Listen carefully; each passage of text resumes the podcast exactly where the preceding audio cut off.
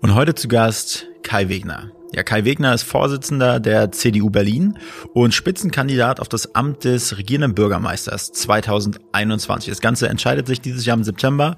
Und ja, er hat uns ein bisschen äh, was darüber erzählt, was so seine Punkte sind, die er auf jeden Fall umsetzen will, wenn er regierender Bürgermeister von Berlin ist oder wird. Und er hat uns auch Einblicke von dem privaten Kai Wegner gegeben. Er ist ja Urspandauer. Äh, wir haben uns äh, über ein bisschen über die Kneipenkultur unterhalten und ähm, ja, auf jeden Fall haben wir einen super, super Einblick von, von Kai Wegner bekommen.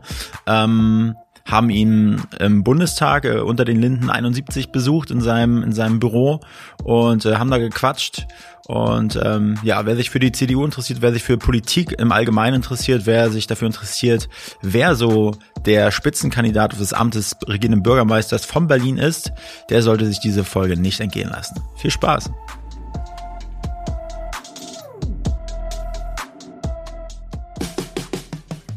Willkommen bei Hauptstadt Podcast, dem einzig wahren Podcast aus der Hauptstadt.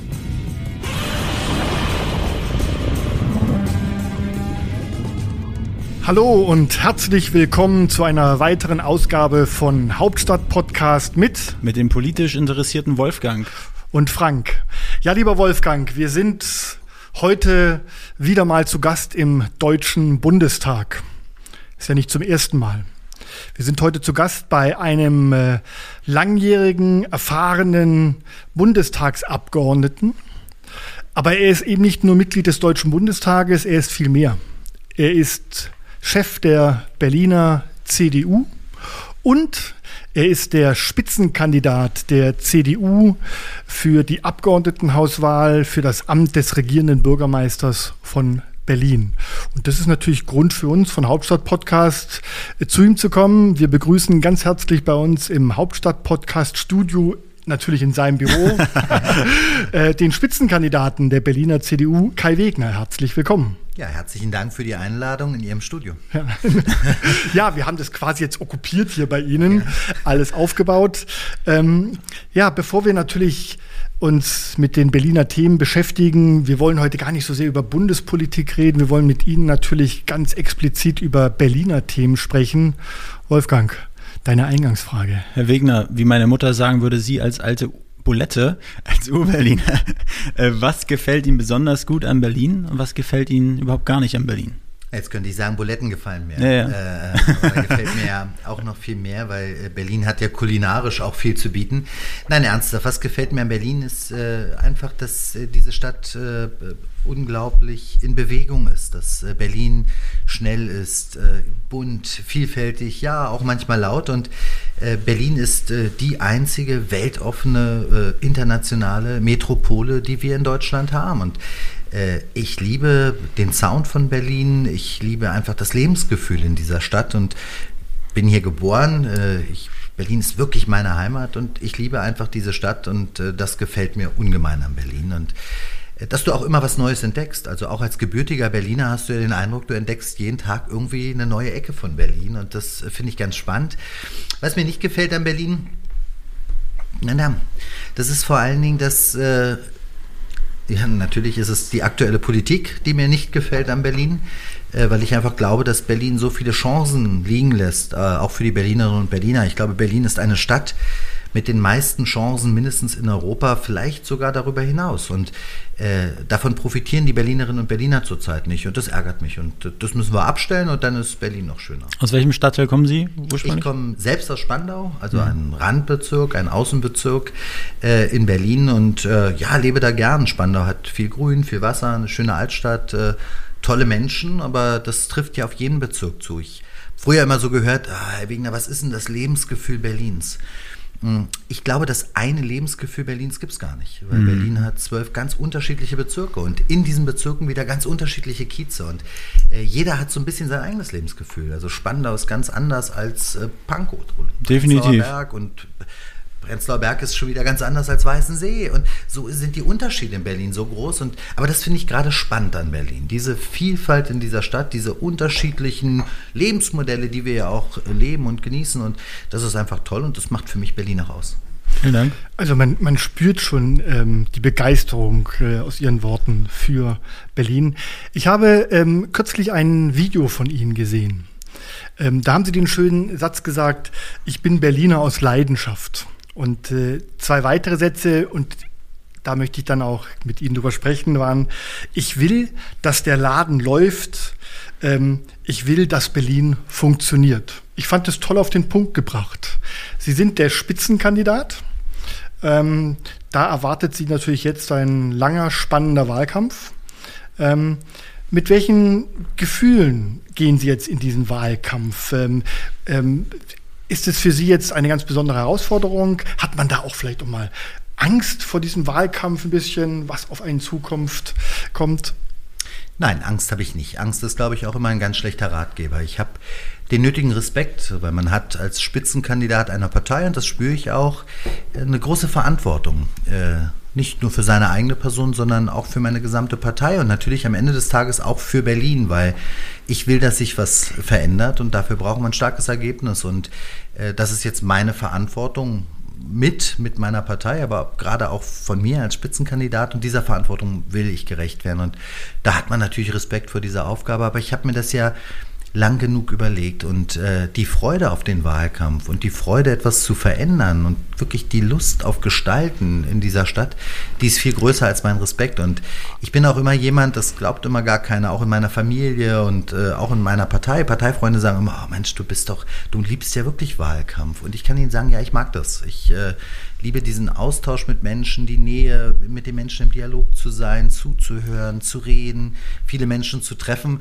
Und ich hoffe, dass das in diesem Wahlkampf möglich sein wird. Äh, dieses, diese Corona-Pandemie und äh, diese ganzen Einschränkungen, die wir auch im politischen Geschäft erleben, wo der Dialog mit den Menschen halt nicht so einfach zu führen ist, äh, der fällt mir wirklich schwer. Und ich hoffe sehr, dass wir nachher zumindest in der heißen Wahlkampfphase genau das machen können. Diesen Straßenwahlkampf, Haustürwahlkampf, äh, die direkte, ja, den, die direkte Diskussion mit den Menschen, auch mal die kritischen Diskussionen, die vielleicht auch wehtun, wo man nicht nur Zustimmung bekommt. Das mag ich und das schätze ich und darauf freue ich mich sehr. Ähm, welche Leute haben denn so einen digitalen Wahlkampf bisher ganz gut gemacht? Also ich kenne das halt nur aus den, aus den USA, die haben, sind ja so die Vorreiter, aber gibt es auch Deutsche, die das irgendwie bisher ganz gut gemacht haben, wo man sich mal ein bisschen was von abgucken kann? Ich habe vor allen Dingen äh, in Deutschland weiß ich gar nicht, ob es da schon so richtig konkrete Beispiele gibt. Ich glaube, dass wir da äh, wirklich in den letzten Wochen und Monaten viel mhm. dazugelernt haben. Also wenn ich mir anschaue, wie digital heute auch meine Partei ist, äh, wir machen einen ganzen Bundesparteitag mittlerweile digital.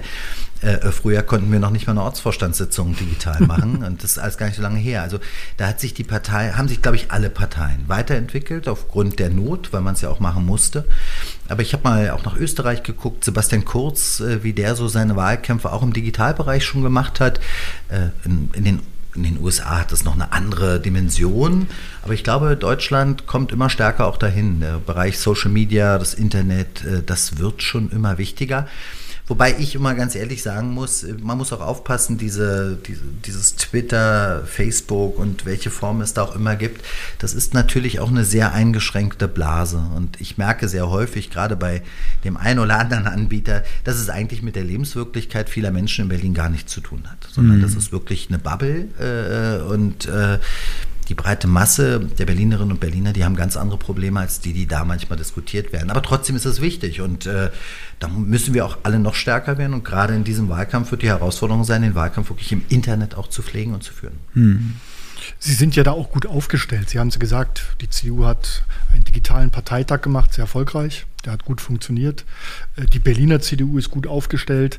Ähm, man nutzt diese Medien natürlich, aber äh, es ist ja ein Stadtstaat und da bietet sich natürlich an, quasi rauszugehen, die Leute zu treffen und mit den Leuten zu reden.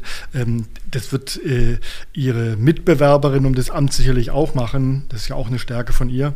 Ähm, aber kommen wir mal zu den einzelnen Themen hier in Berlin. Man hat ja oft so den Eindruck, Berlin, pulsierende Stadt, tolle Stadt, alle wollen nach Berlin.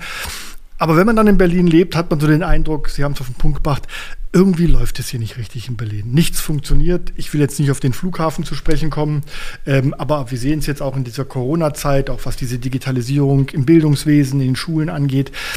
Woran liegt es, dass in dieser Stadt, diese Stadt sich so schwer tut, dass es eigentlich richtig rund läuft?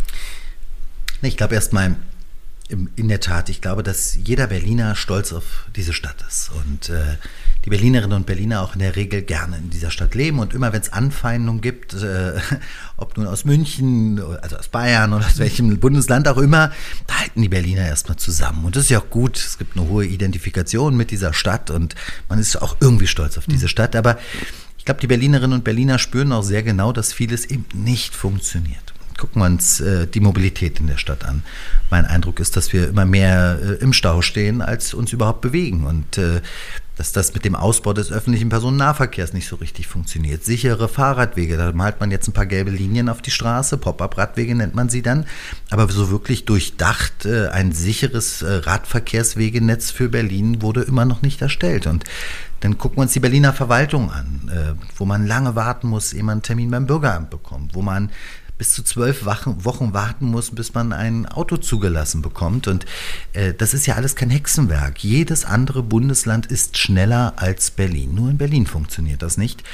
Und äh, das zeigt mir einmal mehr, wir müssen die politische Kraft auch mal aufwenden, um wirklich die Verwaltung auch zu modernisieren. Ich kenne so viele Mitarbeiterinnen und Mitarbeiter im öffentlichen Dienst, die hoch motiviert sind, die Lust auf diese Aufgabe haben, die es auch gut machen wollen, aber oftmals stehen, äh, stehen dem Strukturen entgegen. So, wir haben die Digitalisierung in der Verwaltung null bislang mhm. hinbekommen. Ähm, und ich glaube auch, das Personal in der Berliner Verwaltung muss konzentriert werden auf die entscheidenden Punkte, die wir jetzt brauchen. Baugenehmigungen müssen schneller erstellt werden, Bürgerämter müssen besser ausgestattet sein. Und hier Schwerpunkte zu setzen, das ist Aufgabe, glaube ich, einer politischen Führung. Und das hat Rot-Rot-Grün nicht gemacht. Was, was meinen Sie denn, wo wurde denn in der Vergangenheit die Energie verpulvert, quasi, wenn es da nicht angekommen ist? Na, ich weiß gar nicht, ob irgendwo Energie verpulvert wurde. Es wurde viel zu wenig gemacht in diesem Bereich. Und wenn ich mir anschaue, dass, äh, schauen Sie, wenn ich äh, gucke, wie viel wichtige Investitionen zum Beispiel ein Stadtrat in Friedrichshain-Kreuzberg von den Grünen für Berlin verhindert hat, äh, auch wichtige wirtschaftliche Investitionen, wo eine Wirtschaftssenatorin, also ich habe sehr kritisiert, dass Ramona Popp von den Grünen zu diesen Vorgängen nie was gesagt hat, äh, wenn es um größere Ansiedlung ging. Aber sie hätte auch nur appellieren und etwas sagen können, weil viel mehr konnte sie gar nicht machen, weil der grüne Stadtrat das verhindern konnte. Und ich glaube, hier ist es einfach wichtig, dass man mal Strukturen schafft, wo du klare Zuständigkeiten hast, mhm. wo das Land, der Senat von Berlin auch mehr Einflussmöglichkeiten hat und wo die Bezirke dann andere Schwerpunkte für sich setzen können. Und äh, hier eine klare Verwaltungsreform mal durchzuführen, wie es andere Länder auch schon gemacht haben. Ich will gar nicht die zweistufige Verwaltung abschaffen. Ich will auch nicht die Bezirksämter in Berlin abschaffen. Äh, aber Hamburg in seinen Strukturen funktioniert halt besser als Berlin. Und hier wird äh, gar keine Kraft für mal verwendet, neue Strukturen zu schaffen. Wir diskutieren jetzt gerade, dass es einen Stadtrat mehr gibt. Ja, finde ich auch richtig. Aber das ist doch nicht das eigentliche Problem, was die Berlinerinnen und Berliner haben. Das eigentliche Problem ist, dass es schlechte Zuständigkeiten gibt, dass die Verwaltung schlecht ausgestattet ist und dass alles viel zu lange dauert. Mhm. Seit gut, ja, ich glaube 20 Jahren stellt jetzt die SPD den regierenden Bürgermeister. Jetzt Herrn Müller, davor Herrn Wowereit, zwei sehr unterschiedliche Charaktere. Der eine war sehr populär, war viel unterwegs. Stichwort der Partybürgermeister. Bei dem jetzigen regierenden Bürgermeister, ja, ich muss es schon so sagen, hat man ja oft den Eindruck, er ist so ein bisschen auch so ein Unglücksrabe. Also ja, irgendwie haftet alles an ihm und er kommt auch nicht besonders sympathisch rüber. Er läuft immer so ein bisschen wie so das, das, das, das Leid herum. Wie möchten Sie jetzt die Berliner begeistern? Ich glaube ja, man gewinnt Wahlen ähm, nicht mit einem Parteiprogramm. Das ist wichtig, dass man klare Aussagen trifft, aber ich glaube, man gewinnt Wahlen mit dem Herzen. Man muss die Menschen erreichen. Wie möchten Sie die Menschen, wie möchten Sie die Menschen erobern? Dass die Menschen spüren, dass ich es wirklich verdammt ernst meine. Äh, Sie haben gerade Michael Müller beschrieben. Äh, ich schätze den übrigens sehr und ich mag den auch. Trotzdem haben Sie mit all Ihren Beschreibungen recht. Äh, man hat nicht das Gefühl, dass er den Job gerne macht. Und das spüren die Menschen mhm. auch. Und ich glaube, das Problem an Michael Müller ist, dass er stets der Getriebene war. Er war getrieben von seiner eigenen Partei weil er sich dort in den wenigsten Punkten durchsetzen konnte. Und zusätzlich war er getrieben auch noch von den Koalitionspartnern äh, von der Linkspartei und von den Grünen. Und er hat ja teilweise vernünftige Ansichten und wurde dann immer im Senat korrigiert. Und das ist das Problem und das spüren auch die Menschen. Und ich glaube, die Menschen werden sehr schnell merken, dass ich das mit ganz großer Leidenschaft und auch Freude mache. Und ich glaube, sowas gehört auch zu dem Job dazu. Man muss sowas gerne mal machen. Mhm. Man muss es wollen und äh, man muss wirklich was verändern wollen. Und das ist einfach mein Punkt. Das ist mein Angebot auch an die Berlinerinnen und Berliner. Ich will mit den Menschen gemeinsam diese Stadt verändern. Ich will es besser machen als diese bisherige Regierung. Und ich will, dass die Berlinerinnen und Berliner davon profitieren. Und da will ich 100 Prozent geben, sieben Tage die Woche, richtig fleißig und äh, das gemeinsam mit den Berlinerinnen und Berlinern wuppen. Weil ich glaube auch, dass wenn wir die Stadt verändern wollen, dann schafft das kein Senat alleine, kein regierender Bürgermeister alleine, sondern sie brauchen die Menschen in dieser Stadt, um etwas zu verändern. Sie brauchen einen starken öffentlichen Dienst, sie brauchen die Gewerkschaften, Gewerkschaften, sie brauchen die Unternehmen, die IHK und all das, was zu dieser Stadt dazugehört. Und die müssen alle mitmachen. Und wenn wir das gemeinsam hinkriegen, dann werden wir die Stadt auch verändern. Erstmals ist es ja seit langer Zeit wieder ein Wahlkampf, ähm, in dem dann kein amtierender, mhm. regierender Bürgermeister ähm, in den Wahlkampf eintritt, sondern es sind Kandidaten, Sie treten für die CDU Berlin an, ähm, dann noch die SPD. Ähm, sind Sie jetzt schon so auch mit einem Blick immer, es wird keine absolute Mehrheit geben, das ist wahrscheinlich sehr unrealistisch, davon kann man ausgehen. Äh, haben Sie auch schon, schon Koalitionspartner in Sicht? Sind Sie offen für, für alle Parteien oder sagen Sie, es gibt für mich also ganz klare Abgrenzungen zu bestimmten Parteien? Hat mal jemand gesagt, äh, äh, wer offen für alles und jeden ist, der ist an irgendeiner Stelle nicht mehr ganz dicht und äh, das teile ich. oh. äh, also, von, also von daher äh, kann ich nur sagen, ich bin natürlich nicht offen für alles. Ähm, wenn ich mir anschaue, was die AfD auch in dieser Stadt hier macht, ja. äh, dann ist das, dann passt das nicht zu Berlin. Also die AfD hat mit Berlin so gar nichts am Hut. Und all das, was diese Stadt ausmacht, bekämpft die AfD. Und von daher äh, kommt diese Partei, die rein überall nur äh, Spaltungen betreibt, Menschen auseinandertreibt, überhaupt nichts mit Zusammenführen mal zu tun hat, auch mit Vielfalt dieser Stadt, äh, sie eigentlich bekämpfen will, das ist eine Partei, die für mich nicht in Frage kommt als Koalitionspartner. Punkt eins. Punkt zwei, äh, auch die Linkspartei kommt für mich nicht in Frage und ich werde dann ganz häufig gefragt, Mensch, Herr Wegener, jetzt so 30 Jahre nach dem Fall der Berliner Mauer wird es nicht mehr Zeit. Hm, nein, finde ich nicht, äh, weil aus zwei Gründen lehne ich eine Zusammenarbeit mit der Linkspartei ab. Das eine ist die historische Dimension, zweifelsohne. Wir haben immer noch viele Menschen in Berlin, die unter den Geschehnissen der DDR leiden, die dort in den Zuchthäusern saßen, in Hohenschönhausen, in vielen anderen Bereichen. Und äh, ich finde, die verdienen auch eine starke Stimme, muss ich Ihnen sagen. Und solange die Linkspartei es nicht schafft, sich hier ihrer Verantwortung auch mal bewusst zu sein, sich vielleicht auch mal bei den Opfern zu entschuldigen, können sie kein Koalitionspartner sein. Und nun kenne ich viele jüngere, äh, auch Mandatsträger von der Linkspartei, die sagen, Mensch, ich habe doch damit gar nichts zu tun. Mhm. Und das stimmt auch. Ich schätze die übrigens menschlich teilweise, schätze ich diese Leute auch. Äh, aber sie tragen trotzdem eine Verantwortung auch in dieser Partei. Und das, das müssen die deutlich machen. Und zum Zweiten, und das ist noch viel wesentlicher. Äh, das, die Programme passen nicht zusammen. Die Linkspartei fordert immer wieder Verstaatlichung, Enteignung. Kürzlich haben sie auf einem Landesparteitag beschlossen, das Land Berlin soll auch wieder staatliche Kaufhäuser führen.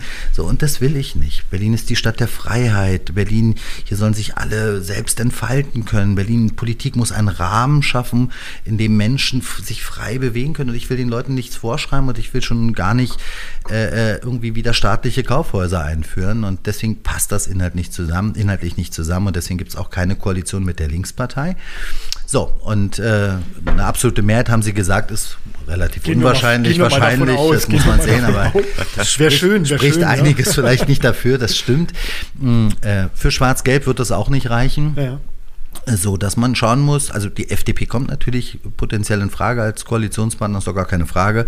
Äh, und zum anderen sind da natürlich SPD und Grüne. So und äh, für mich gilt auch für beide, dass man miteinander reden muss. Aber ich habe mir jetzt mal so ein bisschen das Wahlprogramm der Grünen angeschaut. Also die Entwicklung, die die Grünen auf Bundesebene machen, mit äh, Habeck und Baerbock hin in die Mitte zum Pragmatismus, die diametral. Absolut. Ja. Wenn ich mir anschaue, wie die Grünen in Hessen mit Volker Bouvier, mit ja. dem konservativsten Landesverband der CDU, der konstruktiv gut regieren. Ja. Wenn ich mir anschaue, was äh, in Baden-Württemberg mit einem grünen Ministerpräsidenten für Politik mit der CDU gemacht wird, äh, solche Grünen würde ich mir in Berlin wünschen, aber die Grünen sind leider in Berlin eine absolut linke Partei. Es Fundamentalisten. eine weitere ja. linke Partei, die sich einen grünen Anstrich geben. Wie man da eine bürgerliche Politik machen will, bin ich mir noch nicht so ganz sicher, wie das funktionieren kann. Auch wenn ich da menschlich, wie gesagt, viele schätze, aber das muss man dann sehen, inwieweit die Grünen sich bewegen. Äh, und das Gleiche gilt für die SPD. Da gibt es äh, gute Ansätze. All das, was meine Mitbewerberin und das Amt des, der regierenden Bürgermeisterin oder des regierenden Bürgermeisters sagt, finde ich ja gut. Das sage ich jetzt seit zwei Jahren, seitdem ich Parteivorsitzender bin. Äh, allein mir fehlt die Vorstellung, wie die SPD das umsetzen will und ob die SPD wirklich ihr folgt. Und da bin ich gespannt auf die Programmdiskussion innerhalb der SPD was äh, sie da sagt zur inneren Sicherheit, zum Wohnungsbau, das äh, sage ich seit zwei Jahren. Und wenn das die Programmatik der SPD ist, kriegen wir relativ schnell einen Koalitionsvertrag hin. Äh, entscheidend ist aber auch, dass die SPD das dann mal macht. Das heißt, ähm, Sie sind offen für SPD, Grüne. Die Parteien müssen natürlich miteinander reden, wenn dann das Ergebnis vorliegt. Ähm, aber also ich bin, ich bin immer jemand, der sagt, Parteien müssen miteinander reden und äh, gerade die Parteien, die ich aufgezählt habe, der Mitte, will auch den Diskurs stärker in die Mitte holen. Ich finde, wir diskutieren in Deutschland viel zu sehr über die Ränder kommend und wir müssen diesen Diskurs endlich wieder in die Mitte holen, wo man auch Unterschiede äh, bemerkt zwischen den Parteien aber doch auch am Ende einig ist, äh, wenn Wahlergebnisse so ausfallen, wie sie ausfallen, muss es auch eine Zusammenarbeit geben. Ich glaube, das ist die Verantwortung von Demokraten in Zeiten, wo politische Ränder, ja gerade auch die AfD, immer weiter steigen. Und das ist unsere Verantwortung, hier für die Menschen äh, Politik zu machen. Aber mir ist tatsächlich wichtig, ähm, wissen Sie, ich finde diesen, diese Art und Weise, wie in Berlin in den letzten Jahren Politik gemacht wurde, unerträglich. Äh, und das äh, unerträglich finde ich es im Umgang. Also inhaltlich können wir über vieles streiten, sowieso, aber auch im Umgang, dass man wie teilweise die Koalitionspartner hier miteinander umgehen, sich gegenseitig nichts, aber auch gar nichts gönnen, sich gegenseitig die Augen auskratzen, äh, das finde ich unerträglich. Ich finde, in so einer Regierungskonstellation muss man dann auch mal sagen, hey, äh, ich gönne auch meinem Partner in so einer Koalition auch mal einen Stich und äh, zum Wohle der Menschen in einer Stadt. Und ich, ich erwarte auch von den Parteien, die mit uns dann vielleicht eine Koalition bilden wollen oder wir mit denen, dass man dann auch gutes Miteinander äh, erstmal mit auf den Weg bringt. Also wirklich Rot-Rot-Grün ist angetreten mit gutes Regieren. Das Motto ist gut, wir haben es bloß in fünf Jahren nicht erlebt. Und das wird vielleicht mal Zeit, dass es in Berlin einen Senat gibt, der sich das zu Herzen nimmt und dann auch wirklich mal umsetzt. Aber derzeit, und das vielleicht abschließend zu der Frage, Sie können aber noch weitere dazu stellen, aber wissen Sie, ich mache, äh, und ich werde das ja auch häufig gefragt, und ich mache keinen Koalitionswahlkampf. Ich mache auch keinen Wahlkampf, um der SPD, den Grünen, der FDP oder wem auch immer zu gefallen, sondern ich mache einen Wahlkampf für meine Position zu wärmen, für meine Partei zu wärmen. Und ich mache einen Wahlkampf für die Berlinerinnen und Berliner. Und deswegen ist mein erster Koalitionspartner sind die Berlinerinnen und Berliner. So. Und die müssen uns das Vertrauen geben, die müssen uns zutrauen, die wollen wirklich was verändern. Und wenn wir dann das Wahlergebnis haben, dann setzen wir uns mit den anderen Parteien auseinander. Zurzeit äh, ist mir nicht so wichtig, dass ich der SPD oder den Grünen gefalle. Also man spürt wirklich mit jedem Wort und mit jeder Faser bei Ihnen, Sie möchten regierender Bürgermeister von Berlin werden. Ich finde das sehr sympathisch, weil ich das wichtig finde, dass man sagt, ich möchte das werden. Hier bin ich, das ist mein Angebot, das ist meine Vision, das sind meine Ziele für Berlin. Da wird also nicht rumgedrückt, sondern ganz deutlich gesagt.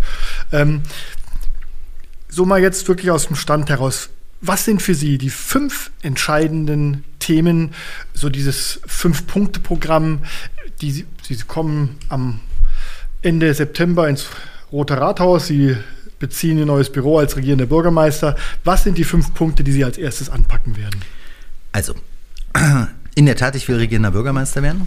Und daraus habe ich kein Hehl gemacht. Und ähm, ich bin jetzt seit 15 Jahren, dann 16 Jahre Mitglied im Deutschen Bundestag. Ich habe hier tolle Funktionen und viele haben mich gefragt, auch in der Fraktion, Kai, bist du verrückt? Du hast hier doch eine weitere Möglichkeit und nächstes Mal regieren wir doch weiter und dann gucken wir mal. Nein, ich will in Berlin Politik machen. Ich bin Berliner und das reizt mich und ich will hier was bewegen. Fünf Punkte ganz konkret gibt noch viel mehr. Aber das sind so die Schwerpunktthemen. Ich glaube, das, der erste Punkt muss ganz klar sein, gerade jetzt auch aufgrund der Corona-Pandemie. äh, äh, die, die Folgen, die Bremsspuren, die Corona hinterlassen wird in, die, in der Wirtschaft. Wenn ich mir die Situation im Handel anschaue, Hotellerie, Gastronomie, Veranstaltungswirtschaft, Clubwirtschaft, das ist dramatisch. Mhm. Und äh, hier müssen wir passgenaue Antworten geben, dass diese Unternehmen überleben. Weil wenn ich mir vorstelle, dass ganz viele Hotels, äh, Restaurants, viele andere Unternehmen in die Insolvenz gehen, dann wird sich das Bild Berlins, was wir so lieben, massiv verändern. Und das will ich nicht. Und hier braucht man passgenaue Angebote. Also wir müssen die Wirtschaft ankurbeln. Wir müssen heute schon einen Neustart vorbereiten. Da ich nicht davon ausgehe, dass Rot-Rot-Grün das machen wird, müssen wir das dann sofort ab September machen. Punkt eins: Wirtschaft, Arbeitsplätze sichern und Existenzen sichern. Punkt zwei: ähm, was mich sehr bewegt, ich habe selbst einen Sohn, der schulpflichtig ist und eine Tochter, die hoffentlich bald zur Schule kommt. Also ja, wird sie. Und äh, ich will ein Bildungssystem, was unsere Kinder bestmöglich auf die Zukunft vorbereitet ähm, ich will eine neue, ich will gar keine, nicht wieder irgendwelche Strukturdebatten, die hatten wir jetzt fünf Jahre genug. Und ich glaube, Lehrerinnen und Lehrer, Schülerinnen und Schüler, aber vor allen Dingen auch die Eltern sind diese ganzen Strukturdebatten auch leid, sondern endlich pragmatische Lösungen. Ich will, dass Schule funktioniert. Ich will, dass wir genug qualifizierte Lehrer haben. Ich will, dass die Schulgebäude vernünftig sind, dass man da gerne lernt, dass da kein Schimmel ist, dass die Toiletten nicht stinken, dass wir eine gute bauliche Substanz haben, dass wir die Lehrerverbeamten äh, und dass es auch eine Verlässlichkeit Möglichkeit an der Schule gibt, dass Schulunterricht stattfindet, dass Eltern wissen, okay, wenn mein Kind zur Schule äh, geht und es in der Schule ist, dann findet auch Unterricht statt, dann ist das Kind auch da. Äh, so, und dass Kinder wirklich bestmöglich für die Zukunft ausgebildet werden und Berlin endlich hochkommt. Drittes Thema ist das ganze Thema Mobilität. Mhm. Äh, wir erleben eine absolut ideologiegetriebene Politik. Die einen wollen, sind, oder anders formuliert, ich habe manchmal so das Gefühl, in der, in der Verkehrspolitik äh, macht man alles, um Autofahrer äh, von den Straßen zu kriegen, um Autofahrer umzuerziehen. Und das halte ich für falsch. Ich bin für eine Verkehrspolitik, die wirklich äh, alle Verkehrsteilnehmer in den Blick nimmt. Ich bin auch für eine Verkehrswende und ich bin auch dafür, dass viele Menschen umsteigen. Aber ich bin dafür, dass Politik diesen Menschen Angebote macht. Durch ein besseres ÖPNV-Netz, Netz, äh, äh, durch mehr Angebote, nicht durch Verbote. Und ich glaube, hier mit pragmatischen Lösungen vorangehen, schaffst du sichere Verkehrswege, nimmst du die Fußgänger mit in den Blick, einen starken ÖPNV und trotzdem Autofahrer nicht verbieten. Ich glaube, das ist ein Punkt, wo viele Berlinerinnen und Berliner dankbar wären, wenn sowas mal funktionieren würde intelligente Verkehrssteuerung, ähm, Ampelschaltung, Bauleit, Baustellenplanung. Das, das gibt so viel, was relativ einfach umzusetzen wäre und das würde ich dann auch sofort angehen. Das vierte Thema, äh, äh das wäre sehr schnell einen runden Tisch äh, einzuberufen für bezahlbares Bauen und Wohnen. Natürlich haben wir in dieser Stadt ein Problem im Mietwohnungsmarkt. Viele Menschen haben Angst, verdrängt zu werden, ihre Mieten nicht mehr bezahlen zu können. Viele Menschen machen die Erfahrung, dass wenn sie eine Wohnung suchen, keine, sie keine finden, wenn sie sich vergrößern, keine bezahlbare Wohnung finden.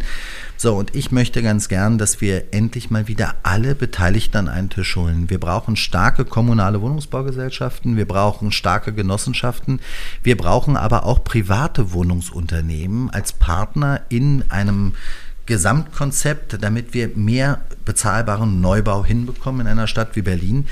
Das geht. Hamburg macht es vor. Berlin kriegt es nicht hin, weil man hier meint, man könnte über verfassungswidrige Mietendeckel oder Enteignungsdiskussionen irgendwas für Mieterinnen und Mieter tun. Und das stimmt nicht. Das mhm. ist einfach falsch und deswegen brauchen wir so einen runden Tisch. Und das sechste, äh, fünfte Thema, ähm, was mir wirklich am Herzen liegt, weil ich da auch, ja, was mich sehr bewegt hat. Das äh, ist die Situation der Berliner Polizei. Äh, wissen Sie, ich hab, bin viele und seit vielen Jahren bei der Berliner Polizei unterwegs und höre mal rein, wie ist so die Stimmung. Und in der Regel hat man früher immer gehört, die, im Bund verdienen die alle mehr Geld als wir und in Brandenburg auch und wir brauchen mehr Personal und wir brauchen eine bessere Ausstattung. Mittlerweile höre ich von der Berliner Polizei nur noch einen Wunsch. Äh, wir wollen wieder das Vertrauen der Politik und nicht immer nur Misstrauen. Und mich hat das sehr bewegt, weil die Berliner Polizistinnen und Polizisten machen einen Knochenjob in dieser Stadt. Äh, viele Überstunden, sie haben eine extreme Lage, was organisierte Kriminalität angeht, was allgemeine Verbrechensbekämpfung angeht.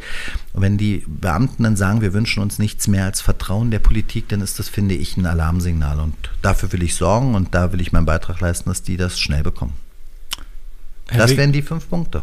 Aber ich hätte noch mehr. Wir das können doch über Digitalisierung reden. Da kommen wir auch noch also, kurz zu sprechen. Ich genau. sagen, Nein, wir versuchen ja so ein bisschen zusammenzufassen. Na klar. Ja. Das war kurz und knackig, finde ich auch sehr sympathisch, weil kommuniziert, das ist meine Botschaft, das möchte ich für Berlin erreichen und diese Punkte packe ich als regierender Bürgermeister an. Und die würde ich auch tatsächlich schnell anpacken. Also das ist wirklich mein Ziel. Ich, ich, ich glaube auch, dass wir gar nicht mehr so viel Zeit haben. Ähm, viele Berlinerinnen und Berliner haben das Vertrauen in die Politik verloren übrigens in Parteien, in Politik gar nicht. Wir reden hm. immer so viel über Politikverdrossenheit. Nee, Parteienverdrossenheit. Ich glaube, es ja. gibt keine Politikverdrossenheit, es gibt eine Parteienverdrossenheit. Ja. Und äh, deswegen habe ich auch gesagt, wenn, äh, wenn wir in Regierungsverantwortung kommen, äh, da gibt es keine 100 Tage Schonfrist. Mhm. Wir müssen von heute auf morgen vorbereitet sein, diese Stadt in, auf den richtigen Weg zu bringen, auf die richtige Schiene zu setzen, um endlich die Chancen dieser Stadt zu nutzen. Und äh, das ist auch mein Anspruch und das werde ich vom ersten Tage an dann auch machen. Ja, da, den, den ersten Punkt, den finde ich am spannendsten, ne? wie man quasi die Existenzen da ähm, retten will, auch von den Clubs. Ne? Und wenn man dadurch bis September jetzt wartet, ich mein, dann kann man schon mal die Hälfte davon den Bach runterspülen. Also es ist eine große Verantwortung, gerade wenn ich über Clubs nachdenke. Man wird immer so ein bisschen belächelt, um Gottes Willen, jetzt kümmert er sich um Clubs und so. Ich glaube, wenn wir über die Attraktivität Berlins sprechen als Anziehungsmagnet für Touristen, übrigens auch für Start-up-Unternehmen, für Existenzgründung für andere Unternehmen, die ihre Firmenzentralen herbringen. Da ist das Thema Clubkultur, kreative Orte wie der Holzmarkt und andere mhm. von ganz entscheidender Bedeutung. Das sind die Anziehungsmagneten, warum Berlin auch attraktiv ist. Neben der klassischen Kultur, die wir in dieser Stadt haben. Äh, ähm, so, und diese Clubkultur ist zu pflegen und äh, hier die Existenzen jetzt zu sichern, sie zu retten, über diese schwere Zeit zu bringen. Das ist eine ganz wichtige Aufgabe der Politik. Da ist der Bund gefordert, ganz, mhm. ganz klar. Da müssen ja auch die Unterstützungsprogramme und Überbrückungshilfen schneller kommen. Das ist nicht hinnehmbar, wie lange sowas dauert. Aber das Land Berlin ist eben auch gefordert. Wenn ich mir anschaue, wie Bayern, auch, übrigens auch Baden-Württemberg, ihre, ihr wichtiges äh, ihre wichtige Wirtschaftsbranche, nämlich äh, der Automobilindustrie, unter die Arme greift. Auch Baden-Württemberg mit einem grünen Ministerpräsidenten. Dann erwarte ich einfach von einem Berliner Senat, wo Hotel, Hotellerie, Gastronomie, aber auch Kultur, Clubkultur, die andere Kultur, Hochkultur, das ist die Automobilindustrie Berlins. Das mhm. ist unsere Kraft, unsere äh, Attraktivität, die wir ausspielen weltweit. Und äh, hier erwarte ich mir einfach viel mehr Engagement vom Senat. Aber das ist ja auch da, wo sich die Berlinerinnen und Berliner auch am Wochenende sozusagen, das ist ihre Tankstelle, ne? wo sie mal wieder ein bisschen äh, Treibstoff für die Woche auftanken. Ja, wir haben äh, tolle Wissenschaftseinrichtungen, Forschungseinrichtungen, tolle Hochsch eine tolle Hochschullandschaft, wir haben tolle Menschen und kreative Menschen, wir haben tolle Unternehmerinnen und Unternehmer in der Stadt und äh, Berlin muss halt eine Stadt sein, wo du hart arbeiten kannst, aber wo du eben auch kräftig feiern kannst. Ja. Und beides gehört zusammen und das macht Berlin aus. Also ich finde schön, dass Sie das auch so deutlich aussprechen. Es wird ja oft belächelt. Berlin lebt zum Beispiel von dem Tourismus. Jetzt schauen wir raus auf den Pariser Platz jetzt im Moment. Das ist ein trauriges Bild. Äh, wir haben das Thema Clubkultur, Eventbereich auch bei uns im Podcast schon mit, mit Gastronomen, mit Eventmanagern thematisiert. Denen steht das Wasser bis zum Hals. Und das ist ein ganz wichtiges Standbein für Berlin. Da muss also schnell was geschehen. Da kann man nicht mehr lange warten. Ich glaube, Sie haben das genannt, ein, Sie haben einen Berliner Aufbauplan gefordert. Was kam dann Resonanz von, vom Senat? Na, wie so häufig gar nichts. Gar nichts. Äh, ähm, das ist ja das, was mich so ärgert. Wissen Sie, wir haben jetzt eine ganz schwierige Situation durch, äh, durch Corona und äh, in unterschiedlichsten Bereichen. Wir haben äh, überlastete oder an der Belastungsgrenze arbeitende Pflegekräfte und, und Ärzte. Äh, wir haben eine Situation, wo Familien eine unglaubliche Verantwortung, eine unglaubliche Last tragen, Homeschooling, Homeoffice, alles in einem. Das ist, das ist schon, wir muten den Menschen echt viel zu, weil wir es aber, glaube ich, müssen zurzeit. Der Gesundheitsschutz muss Priorität haben. Mm, aber was ich halt von der Politik erwarte, ist nicht immer nur auf Sicht fahren. Äh, so, wir wissen, dass wir wussten, dass eine zweite Welle nicht unwahrscheinlich ist, sogar sehr wahrscheinlich, und wir waren nicht vorbereitet. Wenn ähm, im März, äh, als der erste Lockdown kam, dass da Homeschooling noch nicht so funktioniert hat. Okay, da sage ich, kennen wir nicht, ist eine neue Situation. Aber dass jetzt im Januar Homeschooling immer noch nicht funktioniert, mhm. dass die Digitalplattformen nicht funktionieren, da fehlt mir jedes Verständnis. Wir hatten dreiviertel Jahr Zeit. Was hat die Bildungssenatorin eigentlich gemacht in der Zeit, wo alle doch über eine mögliche zweite Welle gesprochen haben? Und das ärgert mich. Und genauso meine ich, äh, wenn wir jetzt, jetzt müssen wir darüber reden, wie können wir diesen Unternehmen jetzt helfen? Ne? Überbrückungshilfen. Das ist alles richtig und wichtig. Aber wir müssen doch heute schon über den Neustart auch denken. Wie kriegst du die, den Tourismus wieder angeworfen? Wie kriegst du die Kulturszene, die Kultureinrichtung wieder angeworfen, den Handel? So, und da macht sich offenkundig keiner Gedanken. Irgendwann werden die Geschäfte aufgemacht und dann stellen wir fest, so, was machen wir jetzt? Aber dann ist es zu spät. So, gerade wenn ich an Tourismus denke, Berlin lebt vom internationalen Tourismus. Da war der Fokus drauf, auch über Visit Berlin. Und ich schätze Visit Berlin sehr. Ich schätze Burkhard Kieker sehr, ein toller Berlin-Werber, der ganz viel für Berlin auch macht. So, aber auch, auch hier wird sich ja was verändern. Wir, ich glaube, der internationale Tourismus wird nicht so sofort wieder laufen, wie er vor Corona war. Das heißt, wir müssen jetzt auch über Deutschlandtourismus nachdenken. Wir müssen diese Stadt vermarkten, viel besser, auch innerhalb Deutschlands. Und das könnte der Senat jetzt schon alles machen, mhm. weil im Sommer wird es Tourismus wieder geben, da bin ich mir ganz sicher. So, aber da muss man jetzt schon für Wärme und was für tun, weil wenn, wenn dann wieder, wenn es losgeht, dann buchen die Leute ihre Reisen. Da brauchen wir dann nicht mehr anfangen. Das ist dann wieder zu spät spät. Und deswegen nicht immer auf Sicht fahren, sondern auch mal vorausschauen, Politik machen. Aber da erwarte ich ehrlich gesagt von Rot-Rot-Grün gar nichts mehr. Ja, das ist oft das Problem in der Politik, dass zurzeit alle nur noch auf Sicht gerade fahren. Und äh, ich glaube, das ist auch das große Manko hier in Berlin. Ähm, wenn ich mir jetzt vorstelle, wir haben jetzt bald seit einem Jahr, findet in Berlin überhaupt nichts mehr statt. Clubszene geschlossen, keine Konzerte, keine Feste, keine Events, äh, auch die ganzen Sommerfeste der vielen Organisationen, der, der Unternehmen, der Repräsentanzen hier in Berlin. Das gehört ja alles mit zu Berlin. Nichts davon findet mehr statt. Ähm, meinen Sie, dass bis zum Sommer wir sich der Nebel etwas lichtet und man irgendwann wieder zum normalen Leben ähm, ja, zurückkommen wird? Oder ist es ja auch so schwierig? Jede Woche hört man neue Regeln und äh, die Politik verlängert von Woche zu Woche den Lockdown. Ähm, wann schätzen Sie, wird sich dieser Nebel mal wieder lichten, auch für Berlin? Ich habe leider keine Glaskugel und äh, ich würde Ihnen so gerne sagen, morgen. Ähm, ja, das, das wäre so einfach, wenn es gehen würde. Und ich würde mir das auch sehr wünschen. Aber mh, hm, ich bin mir sehr, sehr sicher, dass wir spätestens äh, zu Ostern äh, wieder Freiheiten zurückbekommen.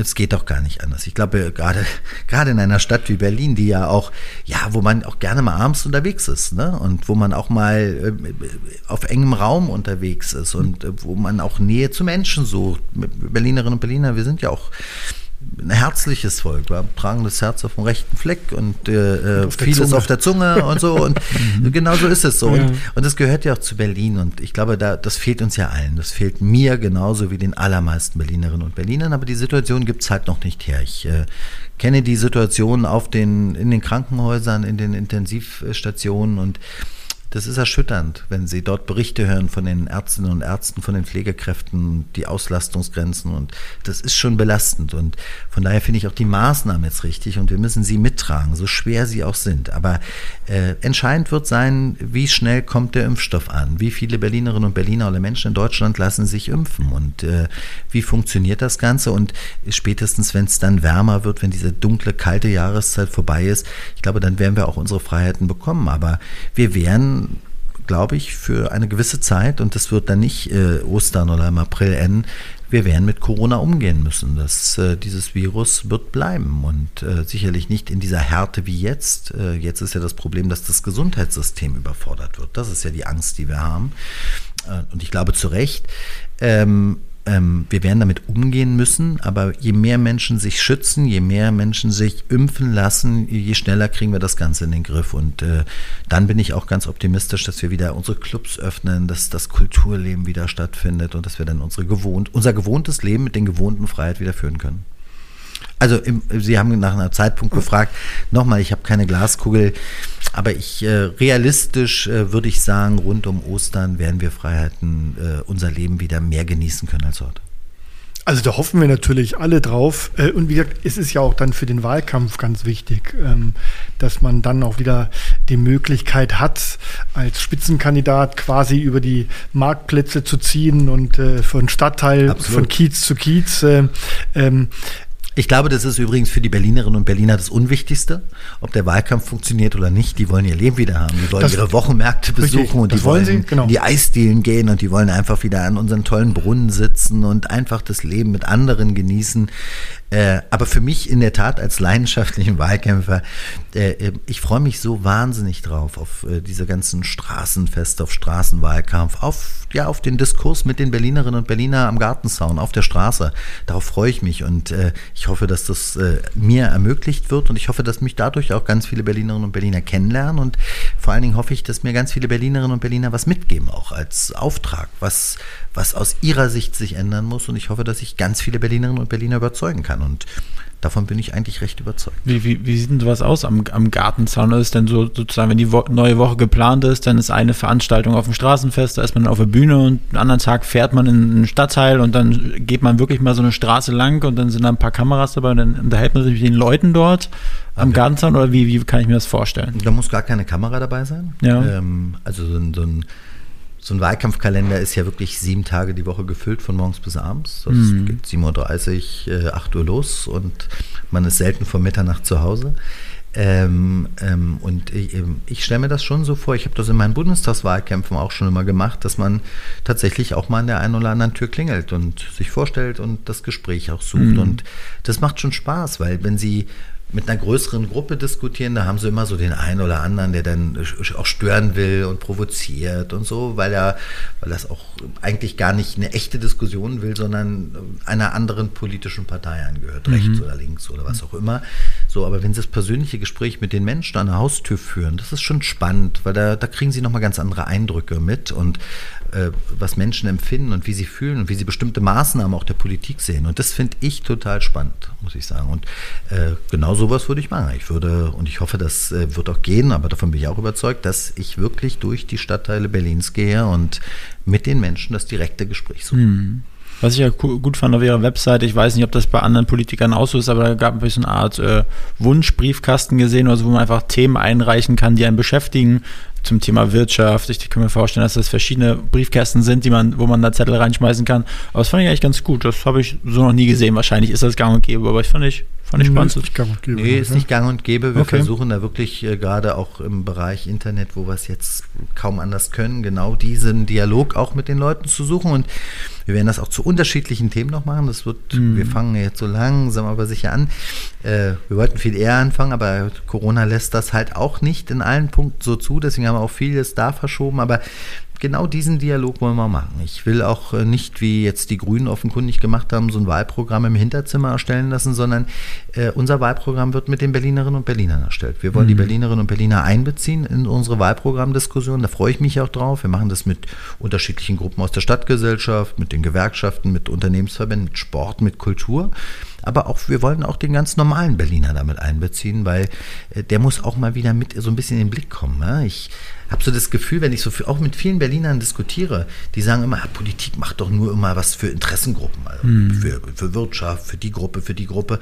Für mich persönlich doch gar nicht. Und ich glaube, das müssen wir auch wieder hinkriegen, dass die ganz normalen Menschen, die morgens aufstehen, arbeiten gehen, Steuern zahlen, vielleicht auch Kinder erziehen und Verantwortung auch im Sportverein, in irgendwelchen anderen ehrenamtlichen Organisationen überleben, dass die mal wieder in den Blick der Politik geraten. Weil man hat schon das Gefühl, hier wären kleine Klientelgruppen bedient, immer wieder, auch jetzt gerade von Rot-Rot-Grün, aber die breite Masse der normalen Berlinerinnen und Berliner, ganz normalen Leute, äh, äh, die werden von der Politik gar nicht mehr in den Blick genommen und haben auch keine Stimme. Auch das will ich ändern. Aber die Leute, die auf ihre Webseite kommen, die fühlen sich auf jeden Fall abgeholt, weil ich fand mich zum Beispiel von diesen Illustrationen, da war so ein Bär, der hatte ein Herz drauf und dann ging also kein Pfeil durchs Herz, sondern der Fernsehturm. Und das fand ich, das hat mich abgeholt. Also es sah bodenständig aus, für den Otto Normalo ansprechend. Also es war nicht mein Oberarm, aber äh, no, no, no, schön, ich sehe, das, Jackett, das Jackett ist doch schon leicht angerissen. ja, ist vielleicht eine Nummer zu klein, aber nein. Ja. Sie kämpfen um das Amt des regierenden Bürgermeisters. Ähm, in Flächenländern heißt ja dieses Amt Ministerpräsident. Ähm, der steht dann immer im, im Kabinett vor. Haben Sie weiß nicht, ob Sie schon verraten können, haben Sie auch so eine Art schon Schattenkabinett, Leute für bestimmte Senatorenposten so im Hinterkopf, mit denen Sie dann diese Stadt voranbringen möchten? Ich finde den Begriff Schattenkabinett mhm. immer ein bisschen schwierig, äh, weil mir da zu viel Schatten drauf ist. äh, ich will ja mehr Sonne und ja. mehr Blick nach vorn. Ähm, ja, habe ich. und ähm, eben, mein Ziel ist auch, äh, Persönlichkeiten für unterschiedliche Themenbereiche zu finden, die mit mir in einem Team gemeinsam werben für einen politischen Wechsel in Berlin. Und da haben wir auch interessante Persönlichkeiten. Ähm, ich bitte aber um Verständnis, dass ich dir heute noch nicht sagen werde, weil das wollen wir verbinden, auch mit der inhaltlichen Positionierung. Also es wird nicht das klassische Schattenkabinett, wo man zu jedem Ressort ein, äh, ein, eine eigene Persönlichkeit aufstellt, sondern zu den Schwerpunktthemen möchte ich Frauen wie Männer, jung wie alt, äh, äh, an meiner Seite wissen, die von heute auf morgen bereit sind, Verantwortung zu übernehmen und wo jeder Berliner, jede Berlinerin sagt, dem traue ich das zu, so eine Verwaltung zu führen. Und wenn man sich da mal anschaut, die, den aktuellen Senat, also da werden unsere Persönlichkeiten schon deutlich äh, professioneller und stärker sein. Ja, da sind wir schon sehr gespannt, wenn wir das dann erfahren. Volles Verständnis, dass Sie das jetzt noch nicht im, im Januar preisgeben. Naja, aber einen könnte man noch. Einer ist keiner. Ja, wir haben den Spitzenkandidaten, den zukünftigen Absolut. regierenden Bürgermeister. Okay. Und wir fordern dafür ein, wenn er dann regierender Bürgermeister ist, dass wir dann Sie im Roten Rathaus mit Hauptstadt-Podcast besuchen dürfen. Das ist äh, fest zugesagt und versprochen. Wir nehmen Sie beim Wort. Wir nehmen Sie beim Wort. Sie sind ja auch Chef der Berliner CDU. Ähm, die Berliner CDU war ja nicht immer ein geschlossener Haufen. Ähm, das ist ja ganz wichtig für einen Wahlkampf auch. Ähm, Ihnen ist es gelungen, diese CDU ja wirklich so ja, zu vereinen, zu verbinden. Sie sind Teamplayer. Ähm, was ist das Geheimrezept? Ich, sag, ich erinnere mich an so manche Grabenkriege in der Berliner CDU. Alles vorbei. Sie sind, sie wirken wirklich geschlossen und äh, optimistisch und zupackend. Die Berliner CDU will jetzt wieder regieren. Absolut. Und äh, das ist äh, mein Politikverständnis und Politikansatz. Ähm, das, was ich in der Partei geschafft habe, das möchte ich im Kern auch für diese Stadt schaffen. Ich glaube, dass Politik ganz häufig ein Ausgleich von unterschiedlichen Interessen ist. Und äh, was meine ich damit? Also in der aktuellen Politik ist, habe ich immer das Gefühl, es ist ein Gegeneinander. Also Autofahrer gegen Fahrradfahrer, Vermieter gegen Mieter, Innenstadt gegen Außenbezirke, Sicherheit gegen Freiheit. Alles wird gegeneinander ausgespielt und äh, es heißt immer nur entweder oder. Und ich glaube, wir brauchen viel mehr sowohl als auch. Also warum eigentlich nicht Fahrradfahrer und Autofahrer? Äh, warum nicht Sicherheit und Freiheit? Warum nicht Innenstadt und Außenbezirke? Mhm. Und genauso äh, Vermieter und Mieter. Warum nicht immer gegeneinander, sondern miteinander? Und ich glaube, das geht. Und äh, das ist auch mein Ansatz, die Berliner CDU zu führen. Ein Punkt, warum ich äh, damals ja als Landesvorsitzender mehr vor gut anderthalb Jahren oder ja fast zwei Jahren, ja, meinen Hut in den Ring geworfen haben, waren im Prinzip zwei Punkte. Erstens war ich unzufrieden mit der Außendarstellung der Berliner CDU haben uns nur mit uns selbst beschäftigt, wir haben uns gestritten, es war furchtbar. Und äh, der zweite Punkt war, ich konnte nicht mehr ertragen, dass ich immer angesprochen werde von Bundestagskollegen, warum in Berlin so vieles nicht funktioniert. Und mhm. er hat gesagt, das musst du ändern. Und das irgendwann mal, wissen Sie, ich bin immer ein Mensch, ich erzähle Ihnen ja mal die Geschichte jetzt ganz persönlich, aber ich bin eigentlich immer ein Mensch, der gute Laune hat. Es gibt bei mir fast nie einen Tag, wo ich schlechte Laune habe. Aber wenn es so drei Tage dunkel ist und drei Tage regnet, dann wird es eng. Aber sonst bin ich eigentlich immer ein optimistischer Mensch. Und äh, ich hatte morgens schlechte Laune.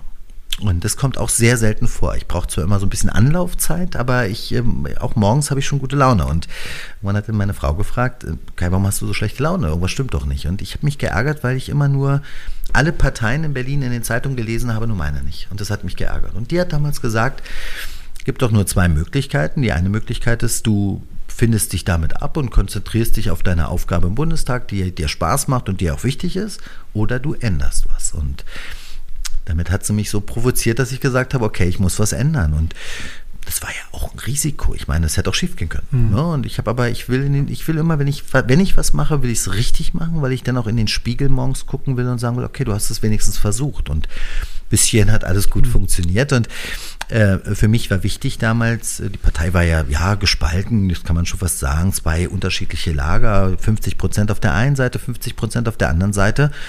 Und für mich war relativ klar, ich will sie ein. Ich will alle, für alle da sein, für alle Landesvorsitzende sein. Und meine erste Aufgabe war es nicht, meine Unterstützer, die mich äh, irgendwie schon immer ganz nett fanden, äh, zu pflegen, sondern äh, auf die andere, auf die anderen zuzugehen und denen zu sagen, Leute, wir können hier gemeinsam was bewegen, aber lasst es uns gemeinsam machen. Und das Ergebnis stimmt. Die Berliner CDU ist so geschlossen wie nie zuvor. Wir kämpfen gemeinsam für das Ziel, zu regieren. Wir wollen die Berlinerinnen und Berliner überzeugen und wir wollen Berlin verändern. Und mm, das, was ich mit meiner Partei geschafft habe, und das ist ja nicht einfach, die Berliner CDU ist ja schon, ja. Äh, hat ja auch ihren Ruf. Aber das, was mir hier gelungen ist, ich glaube, das kann mir auch in Berlin gelingen, die unterschiedlichen Interessen zusammenzuführen und daraus ein Politikangebot zu machen. Und äh, da bin ich jetzt dabei und ich hoffe, dass ich das dann auch in Regierungsverantwortung für Berlin umsetzen kann.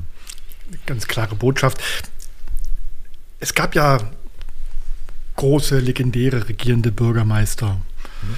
Ernst Reuter, Willy Brandt, Richard von Weizsäcker. Ähm, gibt es. Ich würde übrigens Klaus Wowereit mit dazu Klaus zählen. Klaus Wowereit von der SPD.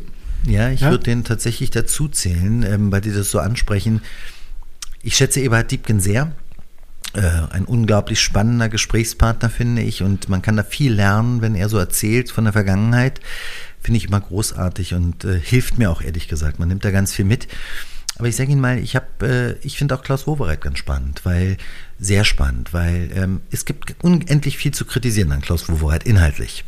Also wie er die Berliner Verwaltung auch hier kaputt gespart hat mhm. und äh, auch den Polizeiapparat runtergefahren hat und so. Also es gibt viele Punkte, die ich an Klaus Wowereit wirklich inhaltlich kritisiere. Aber was ich dabei nicht vergesse, ist, dass äh, Klaus Wowereit als Mensch, wie er diese Stadt vermarktet hat, nach vorn gebracht hat, das sucht schon seinesgleichen. Und dass Berlin heute dieses Image hat, diese wirklich weltoffene, ja, bunte, vielfältige Metropole, ich glaube, das haben wir schon auch ein bisschen Klaus Wowereit zu verdanken. Nicht wegen seiner Politik, die war kontraproduktiv sogar, sondern weil er einfach als Person diese Stadt vermarktet hat wie kein anderer. Mhm. Und hm, deswegen würde ich auch Klaus Wowereit äh, neben Ebert Diebken, Richard von Weizsäcker, Willy Brandt, all die Sie genannt haben, äh, würde ich auch äh, Klaus Wowereit durchaus als einen großen regierenden Bürgermeister bezeichnen. Respekt, das zeigt Größe, dass der CDU-Spitzenkandidat den ehemaligen SPD-regierenden Bürgermeister in diese nennen Sie jetzt mal Hall of Fame ja. mit aufnimmt. Aber Sie haben recht, ähm, Klaus Wowereit, ähm, den haben die Berliner, wir müssen jetzt gar nicht über die Politik reden, aber die Berliner, er hat die Berliner erreicht im Herzen. Ja, er das hat natürlich auch polarisiert, ja. nicht? Mhm. Klaus Wowereit hatte viele Unterstützer und er war ja, er ist ja auch eine Type, mhm. bis heute übrigens. Ja. Und ähm, äh, viele mochten ihn und er hat sie erreicht, andere mochten ihn nicht und lehnten ihn ab. Das gehört bei Wowereit ja auch. Also er hat es ja nie geschafft, so eine Wahlergebnisse wie Eberhard Diebken zum Beispiel zu holen. Aber ich glaube, die Zeiten haben sich auch andere verändert. Zeiten, mhm, andere genau. Zeiten, ja. So, aber sei es drum. Ich, äh, wie gesagt, viele politische Entscheidungen fand ich falsch von ihm, aber wie er die Stadt nach außen dargestellt hat, das hat mich beeindruckt und äh, ja, da will ich auch gerne was äh, von mitnehmen. Das ist für mich schon auch, ja, Vorbild ist immer so eine Sache, aber äh, da kann man durchaus sich das eine oder andere abschauen und abgucken auch, äh, wie er Berlin nach außen vermarktet hat. Und das war großartig. Und da hat er sich auch, glaube ich, bleibende Verdienste für diese Stadt erworben. Wir, wir, schicken ihm mal den Link zu Eberhard Diebkens, unserer Folge mit dem Eberhard zu. Das war ein bisschen Geschichtsstunde, aber die kennen Sie sicherlich alle schon. Ja, die Geschichten kenne ich total. Und auch die machen mehr Spaß, wenn ich mir so vorstelle, wie Eberhard Diebken, äh, so gerade nach dem Mauerfall, da war ja leider, das hätte ich ihm sehr gegönnt, als die Mauer gefallen ist, dass er da selbst regierender Bürgermeister gewesen wäre, war es ja kurz danach dann wieder. Und ich glaube, dass Ebert Diebken da ganz große Verdienste hat beim Zusammenführen dieser Stadt. Also ich weiß noch, äh, wie umstritten die Entscheidung war, äh, äh, gleicher Lohn für gleiche Arbeit äh, in den beiden Stadtteilen. Äh, äh, und das hat Ebert Diebken durchgesetzt und umgesetzt. Und ich glaube, das war eine richtige Entscheidung in einer zusammenwachsenden Stadt. Und Ebert Diebken hat hier ganz große Verdienste, dass diese Stadt so zusammengewachsen ist, wie sie zusammengewachsen ist. Und ich glaube, das war dann eine Grundlage, auf der Klaus Wowereit dann weiterarbeiten konnte. Und Wissen Sie, ich habe, ich habe, wir haben ja drüber gesprochen. Ich bin ja gebürtiger Berliner und ich habe immer gerne in Berlin gelebt und ich fand Berlin auch immer eine großartige Stadt, egal zu welcher Zeit. Vor dem Mauerbau war Berlin eine stand, spannende Stadt. Ich bin in mhm. Westberlin ja aufgewachsen und das war spannend. Das Berlin hatte eine besondere Bedeutung, besonderes Flair. Dann war der Mauerfall. Es war natürlich die schönste Zeit überhaupt, diese Stunden mitzuerleben, diese Tage, dieser Optimismus, diese Zuversicht, diese, dieser Mut auch von vielen Menschen, auf die Straßen zu gehen und loszulaufen. Und ich war mitten bei am Brandenburger Tor auf der Mauer. Wie alt waren Sie damals? 17. 17, zarte 17. Zarte Sie 17. Sind Jahrgang? 72 doch jünger als ich. Ja, blutjung. Ja, aber ich, aufgrund meiner Frisur wirke ich ja immer älter. Wir haben eine also ähnliche also von Frisur. Daher. Ja, schneiden, Sie die, schneiden Sie Haare übrigens selber oder gehen äh, Sie zum Friseur? Ich habe ja jetzt keine Wahl mehr ja. zurzeit. Gute äh, Antwort. Sie werden, Sie werden tatsächlich lachen. Ich ja. habe äh, bisher habe ich alle haben mir immer gesagt, mach das selbst. Ja. Ich habe immer gesagt, nein, das geht nicht. Also Spitzen schneiden. Beim Haare schneiden muss man zum Friseur, so geht es nicht. Und jetzt hatte ich keine Wahl, also musste ich mir eine Haarschneidemaschine kaufen und habe festgestellt, es geht. Genau. Also, genau. aber ich gehe gerne zum Friseur. Ich auch. Und Sie glauben gar nicht, das dauert immer sehr lange bei mir, ja. weil äh, der Friseur auch immer irgendwas loswerden möchte und mir noch was mitgeben möchte. Und das äh, finde ich auch spannend und höre ich gerne zu. Und mein Friseurtermin ist immer eine Stunde und alle fragen sich, wo warst du wirklich? Aber ich war wirklich beim Friseur. Zu, zu, zu Bonner Zeiten gab es im Bundestag noch einen eigenen Friseur. Okay.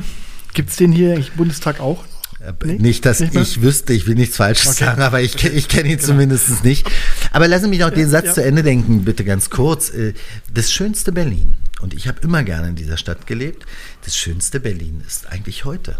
Diese, diese Attraktivität, diese, diese, diese wirklich Metropole. Wir waren immer so ein bisschen eine tolle Stadt, aber irgendwie immer ein bisschen grau. Berlin ist nicht mehr grau. Berlin ist jetzt eine internationale Metropole von Weltrang äh, Thilo Sarrazin, der ehemalige Finanzsenator der SPD, hat ja Berlin irgendwie immer mit Bielefeld und so verglichen. Und ich habe mich damals schon geärgert. Nicht gegen Bielefeld, aber oder Paderborn oder was auch immer. Aber der Anspruch Berlins kann nicht Bielefeld oder Paderborn sein. Der darf auch nicht München oder Hamburg sein, sondern das muss Paris, Barcelona, London sein. Das sind die großen Städte, mit denen wir uns messen müssen. Und da sind wir auf dem Weg. Und ich habe so ein bisschen Sorge, dass Rot-Rot-Grün das versaut, was äh, andere aufgebaut haben. Und deswegen muss es diesen politischen Wechsel jetzt auch geben. Jetzt haben wir viele Themen skizziert. Man kann natürlich nicht zu tief gehen, das würde den Rahmen sprengen. Aber jetzt wollen wir natürlich noch ein paar persönliche Sätze. Wir wissen, Sie schneiden sich gerade die Haare selber, mache ich, mach ich übrigens auch. Aber zur Person, Sie sind... Sehr gemein, was Sie, Sie haben, hier rausgekriegt Sie, haben. Nein, kann ich nein, Sie, haben, Sie, haben, ähm, Sie haben zwei Kinder. Ja.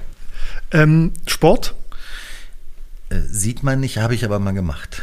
Was Ihre, genau? Ja, Ihre Leidenschaft, welche Sportart? Also ich habe leidenschaftlich gerne Fußball gespielt damals beim SC Starken. Wir waren auch recht erfolgreich. Ich war oft in der Jugend Berliner Meister und so. Das äh, hat mir echt Spaß gemacht. Und dann, ja, wie, wie so viele in meiner Generation, dann kam der Boris Becker Boom und dann habe ich angefangen Tennis zu spielen. Und das mache ich immer noch sehr gerne. Und ich würde so gerne viel häufiger spielen. Ich habe aber wirklich keine Zeit. Aber so ab und zu mal mit meinem Sohn. Aber der interessiert sich mehr für Basketball und andere Sportarten. Deswegen, ich will ihn da auch nicht zwingen. Haben Sie einen guten Partner hier? Dann können wir gerne mal Tennis spielen. Ja, müssen wir machen. Müssen das können wir machen. gerne mal machen. Ja, und ich pfeife dann das Match. Gemacht, aber das, äh, nee, das ist eine schöne Sportart und die ist ja Corona-konform sogar. Ich glaube, man hat genug Abstand. man hat genug Abstand. Richtig, da. Ja. So, Fußball ist natürlich schwierig als Berliner. In welches Stadion geht man? Zu Hertha oder zu Union?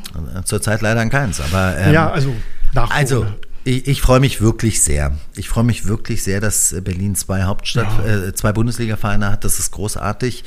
Äh, und äh, ich habe auch Union in der ersten Saison so fest die Daumen gedrückt, dass sie nicht absteigen. In dieser Saison muss ich das nicht. Da muss ich eher meiner, stark, da muss ich eher meiner ja. großen Leidenschaft, nämlich Hertha BSC, die Daumen drücken. Aber wissen Sie, ich habe ich, äh, ich es mir noch nie leicht gemacht im Leben. Irgendwie habe ich das Gefühl, ich habe immer den komplizierten Weg genommen und das ist wahrscheinlich der Grund, warum ich Hertha-Fan bin. man hätte es sich einfach machen können und wäre FC Bayern-Fan geworden, ist aber nicht mein Weg. Mein Weg ist der, wo man auch mal leiden muss und wo man es ein bisschen schwieriger hat. Und das ist dann Hertha BSC und umso größer ist die Freude, wenn dann doch mal gewonnen wird, wie gegen Schalke oder im Lokalderby. Aber dass Berlin zwei Hauptstadt, äh, äh zwei äh, Vereine in der Fußball-Bundesliga hat, ist gut. Ja, Amen. Wo, wo, wo, wo, wo, wo trifft man sie dann so an? So in welchen Restaurants oder Bars, wenn es wieder offen ist? Haben sie ja so Lieblingslokale? Also wir zum Beispiel gehen gerne am Savini-Platz ins Aida-Restaurant. Zu Camillo. Genau, wirklich top Italiener. Aber haben Sie da so ein paar Ach, das ist tatsächlich ganz unterschiedlich. Äh, meistens da, wo ich gerade bin. Und ich bin viel in der Stadt unterwegs. Äh, ich bin, äh, was ich zum Beispiel sehr gerne mag, natürlich, ich bin Spandauer, ich äh, gehe sehr gerne äh, ins Florida Eiscafé. Mhm. Das Florida Eis, glaube ich, ist genau. berlinweit bekannt. Ja. Ein Produkt ja. aus ja. Spandau und äh, das mag ich sehr, sehr gerne. Swiss Chocolate ist da sehr zu empfehlen, aber auch andere Eissorten. Ähm, so und ansonsten bin ich halt ja, viel in der Stadt unterwegs. Wo ich es wirklich sehr gerne mag, übrigens äh, auch die Küche dort, ist tatsächlich der Holzmarkt. Mhm. Also das als ich da das erste Mal war, ich, hätte ich nie gedacht, dass es da so eine hochwertige Küche gibt. Aber das war lecker, die Atmosphäre ist toll, tolle Menschen. Also dort bin ich auch sehr gerne. So, und ansonsten trifft man mich leider Gottes viel zu oft in irgendwelchen Fastfood-Restaurants, sei es bei Burger King, McDonalds, äh, Currywurst oder Dönerläden. Das mag ich leider sehr, sehr gerne. Was gibt es bei Ihnen bei McDonalds? Bei mir gibt es zum Beispiel zwei Cheeseburger und neuner Chicken McNugget. Haben Sie? Ja, mit äh, Chicken McNuggets ist bei mir leider auch sehr weit vorn, äh, aber den Big Mac mag ich auch ganz gerne. Wobei okay. ich bei Burger King den äh, ähm, Chili Cheese, glaube ich, ganz gerne esse. Das Chili Cheese Menü, das mag ich sehr gerne. Ein bisschen Schärfe gehört immer dazu. Jetzt kriege ich gleich Hunger. Aber Sie sind, Sie sind Spandauer. Ich finde ja, Spandau wird sehr unterschätzt. Also ich bin, mein Lieblingsort in Spandau ist ja Eiswerder. Oh ja, toll. toll. wie sich das entwickelt hat dort. Da war mein Tennisverein. ja, ich, da spiele ich auch mal wieder ab und zu mal. Ähm, aber das finde ich toll, auch diese Atmosphäre dort. Da kommt man sich vor wie im Urlaub. Glaubt man gar nicht. Kann ich nur jedem empfehlen, mal dahin zu gehen. Ja, wo ist Ihr Lieblingsort in Spandau? Ja, in Spandau ist es die Altstadt, die hm. leider auch ähm, unter Wert ist, weil ich glaube, da könnte man noch viel mehr machen, was so Geschäfte und so weiter angeht und Aufenthaltsqualität mit vielleicht so einem kleinen Biergarten mal draußen und so. Das würde ich mir sehr wünschen in der Altstadt. Ansonsten bin ich sehr, sehr gerne am Wasser, äh, sei es am äh, Gleniker See oder auch an der Havel. Das äh, finde ich sehr angenehm. In Berlin liebe ich den Gendarmenmarkt, mhm. ein toller Ort, mhm. äh, auch den Kurfürstendamm, da flaniere ich gerne oder laufe gerne einfach mal lang und beobachte Menschen. Das macht mir auch sehr, sehr viel Spaß. Es gibt ganz unterschiedliche Orte, die ich in Berlin äh, liebe, aber ja, der Gendarmenmarkt gehört schon zu meinen, meinen Lieblingsorten, wo ich gerne mich aufhalte und wo ich gerne einfach mal sitze und Menschen beobachte. Das finde ich sowieso ganz toll. Junge Menschen, ältere Menschen, Touristen mit ihren Fotoapparaten und mit offenem Mund, wie sie denn dastehen und sich die Stadt äh, anschauen. Das ist, ist ein tolles Gefühl. Aber ich finde sowieso, wir sind in Berlin hat so viel zu bieten, so die, auch in Köpenick, die Altstadt und äh, das ganze Wasser, das Grün, was wir in Berlin haben. Wir sind so eine grüne Metropole und das ist einfach toll, weil das hat ja auch was mit Lebensqualität zu tun. Und wenn ich so internationale Gäste manchmal habe, die wundern sich, wie groß der Tiergarten ist. Sie können es gar nicht fassen, dass in einer so großen Metropole wie Berlin so viel Wald ist. Mhm. Und das macht Berlin aus und äh, hier kann es gar nicht genug geben. Das ist ja auch ein Grund, warum wir zum Beispiel auf dem Tempelhofer Feld gerne so einen neuen Stadtforst auch ja. ganz gerne richten würden, neben einer Randbebauung mit Wohnungsbau, dass man hier einen neuen Stadtforst auch entwickelt, weil Berlin kann schon ein bisschen mehr grüne Bäume vertragen. Nicht mehr grün in der Politik, aber ein bisschen grüne Bäume, das wäre schon ganz gut. Gibt es da auch äh, eine schöne alte urige Kneipe in Spandau, die Sie empfehlen können, die ich mal besuchen sollte? Oh Mann, da gibt es auch so viele. Ich muss da immer ein bisschen aufpassen. Ja, in, in Hakenfelde draußen, direkt an der Streitstraße, eine, wo ich gerne bin, wo ich den Wirt auch sehr gerne mag. Der trägt das Herz auch äh, ja, auf der Zunge im wahrsten Sinne des mhm. Wortes. Da kann man sich auch mal das eine oder andere anhören. Äh, aber das macht auch Spaß, mit dem zu sprechen. Wir hatten in der Nähe von der Altstadt das Zollhaus, das äh, ist leider schon vor Corona, haben die gesagt und sich entschieden, aufzuhören, was ich auch sehr schade bin. Aber äh, ja, das gibt schon ein paar Orte, wo man ganz gerne auch mal ein Feierabendbier trinken kann. Gut. Ja, ähm, leider müssen wir so langsam zum Ende kommen. Schade, es macht ja, Spaß denen. Wir kommen wieder, wenn Sie regierende Bürgermeister sind. Spätestens. Dann kommen wir ins Rote Rathaus. Ähm, Wolfgang, äh, deine ganz wichtige Frage. Ähm, ja, Herr zum Schluss. Herr Wegner, äh, wen würden Sie äh, gerne als nächsten Gast bei uns im Podcast hören? Also, Mensch, jetzt könnte man über Klaus Wowereit nachdenken. Äh, man könnte, ich, ich, würde ja auch ganz gern mal jemand von Hertha BSC hören, der mir mal einfach erklärt, wie die Leistungen zu erklären sind bei den Investitionen. Aber was ich spannend finden würde, mh, darüber hatten wir ja heute auch ein bisschen diskutiert, äh, wäre mal eine Vertreterin der Club Commission, äh, die Pamela Schöps zum Beispiel, die ja für die Club Commission auch spricht, dass die einfach auch nochmal äh, ihren Zuhörern darstellt, wie die Situation in dieser Clubbranche gerade ist mhm. und welchen Mehrwert auch die für die Stadt bringen. Und Pamela kann das toll rüberbringen und das wäre bestimmt ein spannender Gesprächspartner für sie. Greifen wir auf. Mal ein schöner Vorschlag, mal mhm. was anderes. Ja. ja, lieber Wegner, ähm, wir sagen herzlichen Dank. Wir haben heute einen Spitzenkandidaten für das Amt des regierenden Bürgermeisters erlebt, der aus unserer Sicht, aus meiner Sicht unglaublich ja, lebendig ist, der Leidenschaft ausstrahlt, der nah am Bürger ist. Ich glaube, das zeichnet sie aus. Ähm, ein Mann, der für Berlin uns hier kurz und knackig auch Ziele und Visionen formuliert hat. Hat man auch nicht so oft. Meistens hört man ja auch oft von der Politik Sprechblasen. Mhm. Ähm, Viel zu oft. Und ähm, deshalb, ähm, lieber Wolfgang, Vielleicht sitzen wir dem zukünftigen regierenden Bürgermeister hier. Dann würde ich mir gegenüber. meine Hand nie wieder waschen. Ja, also. haben sie uns gar nicht gegeben wegen ja, genau, Corona. Genau, aber. Wegen Corona ja. Nein, aber wir haben ja die Zusage, dass wir ihn dann im Roten Rathaus besuchen dürfen, sobald der regierende Bürgermeister ja. ist. Lieber Wegner, wir wünschen Ihnen alles Gute. Ihnen auch. Viel Kraft, einen lebendigen Wahlkampf. Wir werden den begleiten. Äh, und wir werden uns sicherlich da im Wahlkampf auch wieder über den Weg laufen. Also wir wünschen Ihnen alles Gute. Äh, behalten Sie sich diese zupackende Art und diese Leidenschaft, das schätze ich sehr.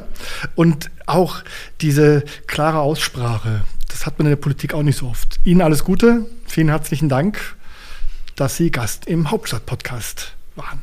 Ich danke ganz herzlich. Ich freue mich, dass ich mein Büro jetzt wieder bekomme, aber Sie können es jederzeit wieder einnehmen.